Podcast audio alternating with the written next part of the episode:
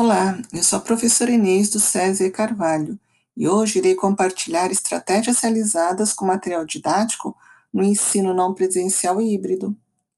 No Microsoft Teams, podemos criar salas de debate durante aula síncrona.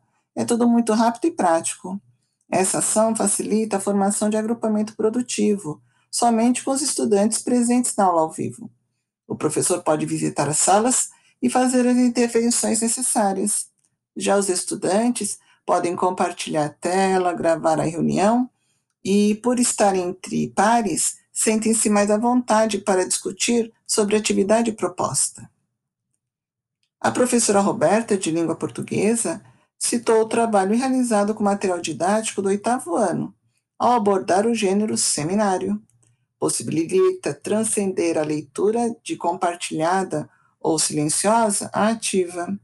Possibilita também trabalhar em equipe inter ou multidisciplinar e leva os estudantes a pesquisar e colocar em prática as orientações que constam no material didático. Bem, por hoje é só. Até breve!